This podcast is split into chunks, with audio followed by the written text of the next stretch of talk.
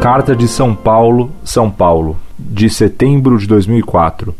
Associação Cultural Nossa Senhora de Fátima, campanha Vinde Nossa Senhora de Fátima, não tardeis. Prezado professor Orlando Fedeli, salve Maria. Gostaria de submeter à sua apreciação dúvida que me ocorreu concernente aos dois movimentos mencionados, Associação Cultural Nossa Senhora de Fátima e campanha Vinde Nossa Senhora de Fátima, não tardeis. Há alguma diferença fundamental entre ambos? Ou trata-se da mesma coisa, isto é, uma associação sem fins lucrativos e sua campanha? Qual a sua opinião a respeito de ambos? Fraternalmente.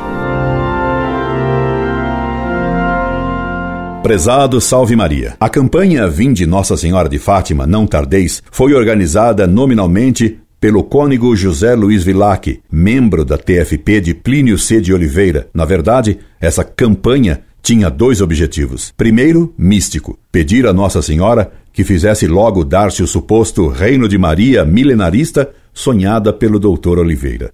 Segunda, um objetivo muito mais à terra, isto é, financeiro, angariar donativos para a TFP. Essa entidade, depois da morte do seu fundador, que se fazia crer e era acreditado como imortal, cindiu-se. Uma ala mais numerosa formou a chamada Associação Cultural Nossa Senhora de Fátima, que inicialmente lançou uma revista chamada de Doutor Plínio, editada por uma editora de nome revelador, Retornarei. E o sujeito desse verbo era, velada e ocultamente, o próprio Doutor Plínio. Esperou-se o seu retorno, leia-se ressurreição, ao terceiro dia do seu falecimento.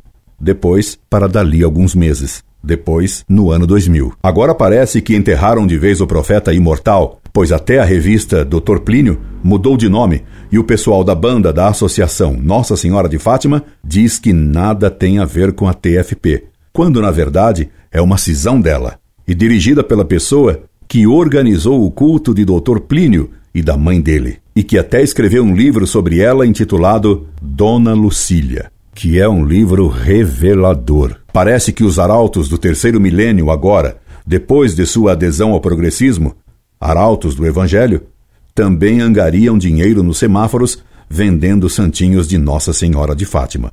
Certamente com finalidade mística, mas também com a outra finalidade mais prática no fundo, rivalizam com a TFP, de onde saíram. Incorde, Jesus Semper, Orlando Fedeli.